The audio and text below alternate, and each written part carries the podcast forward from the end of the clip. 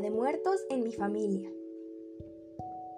En nuestra familia siempre festejamos de algún modo el Día de los Muertos, pues creemos que es muy importante recordar a nuestros seres queridos y no perder las tradiciones que desde antes de la llegada de los españoles ya se festejan en México.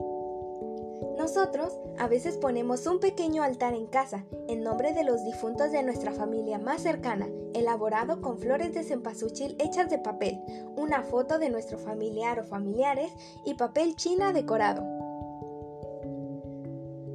Todos los años vamos al panteón a visitar la tumba de los difuntos de la familia. Lavamos la tumba y recordamos a nuestros familiares.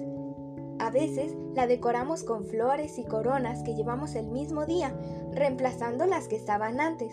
Y como en mi familia somos de la religión católica, le rezamos a la Virgen María un rosario a nombre de los difuntos. ¿Que si comemos en familia? Pues claro que sí, normalmente lo acostumbramos.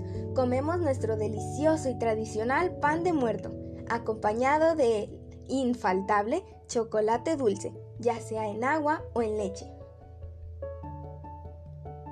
Bueno, ahora ya conoces cómo es que yo y mi familia recordamos el Día de los Muertos. ¿Tú lo celebras?